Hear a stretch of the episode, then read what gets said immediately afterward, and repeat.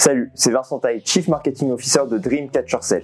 Dans ce podcast, nous allons parler d'un des sujets les plus épineux de la tech, l'alignement entre les équipes commerciales et marketing. Et pour parler de ce sujet, je nous ai déniché le speaker idéal, Julia Cam, qui est Chief Marketing Officer chez HubSpot, l'un des plus grands CRM du monde. Faut-il avoir des variables communes entre les équipes commerciales et marketing? Pourquoi les équipes sales n'utilisent pas les contenus qui sont créés par les équipes marketing? Comment créer un climat de confiance entre ces deux équipes? Et aussi, quels sont les meilleurs process à mettre en place? Toutes les réponses, vous les trouverez dans We Are Sales.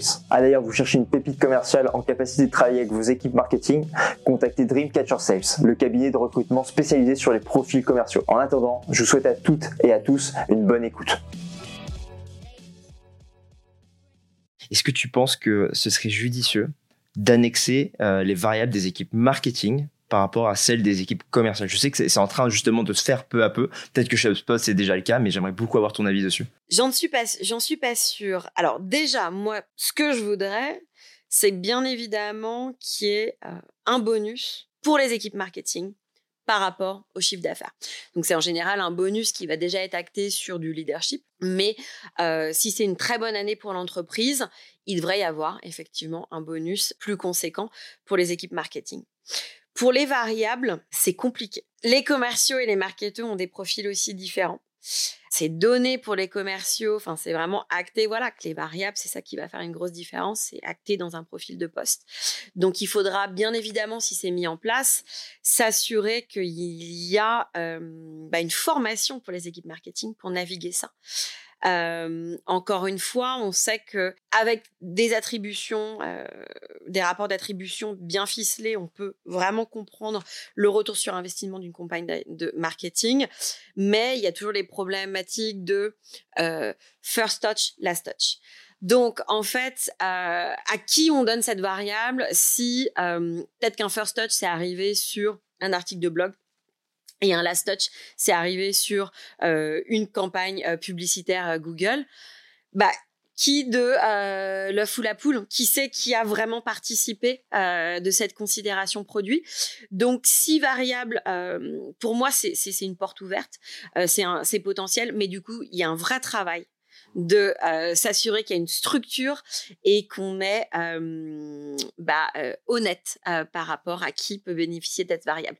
Donc c'est juste un petit peu plus compliqué, je pense, pour une équipe marketing, parce qu'il y a un petit peu plus de différence, plutôt que voilà le commercial qui clôt son deal, il a pu s'aligner et se faire aider d'un deuxième commercial. La variable, elle est claire. Pour les marketeurs, c'est un peu plus compliqué à mettre en place. Mais effectivement, euh, il y a des besoins de, de, carottes, clairement. Euh, il y a des grosses différences euh, entre les salaires d'une équipe marketing et commerciale, parce que c'est pas le même travail, hein, et qu'il faut pas dédouaner le stress d'un commercial. Mais c'est vrai que quand on a une vraie méthodologie, une bande mise en place, faut aussi accepter que en fait ce deal il a été créé grâce aussi aux, équipes marketing. Donc faut peut-être leur rendre un petit peu de laurier. Mmh, c'est vrai, parce que c'est vrai que la complexité qu'en fait qu'on peut trouver dans mettre un annexer un variable en fait sur les équipes marketing, c'est qu'une équipe marketing va pas gérer tout de A à Z. Exactement. C'est-à-dire qu'ils vont s'arrêter de A à M et après faire la passation au commercial qui lui va s'occuper d'emmener de M à Z.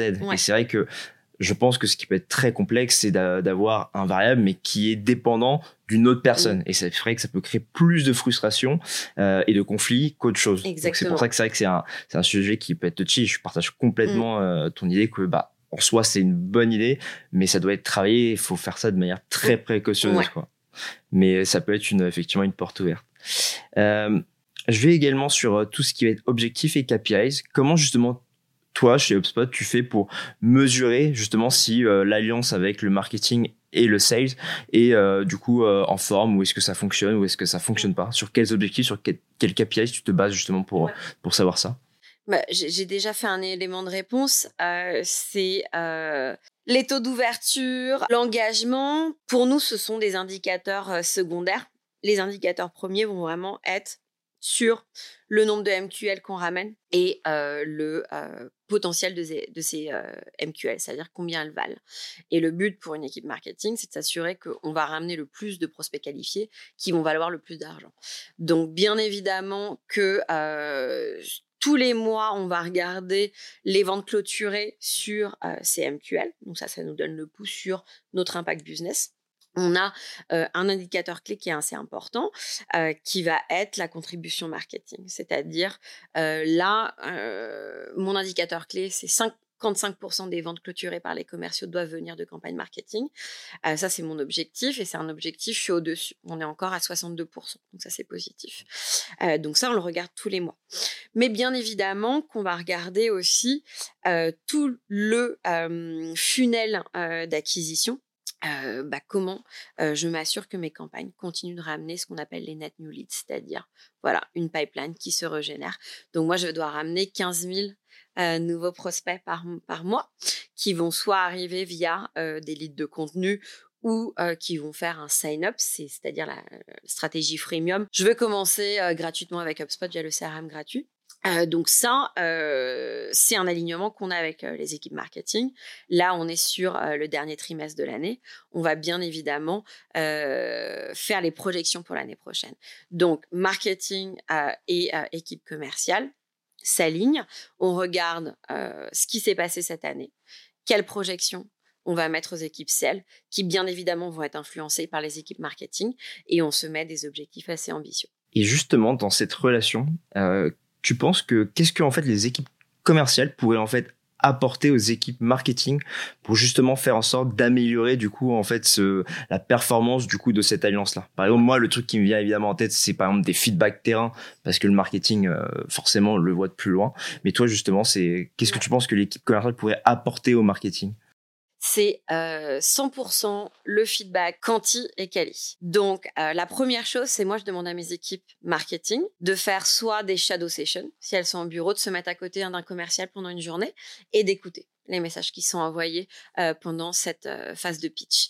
De l'autre côté, d'écouter des deals gong, d'écouter ceux bah, qui sont clôturés. Donc déjà de comprendre, ok, en fait, il y a en fait une pattern euh, qui se créent, des messages qui sont envoyés par rapport à un autre produit qui en fait permettent de clôturer une vente. Donc ça, c'est les messages que moi je dois envoyer, que je dois avoir dans mes contenus.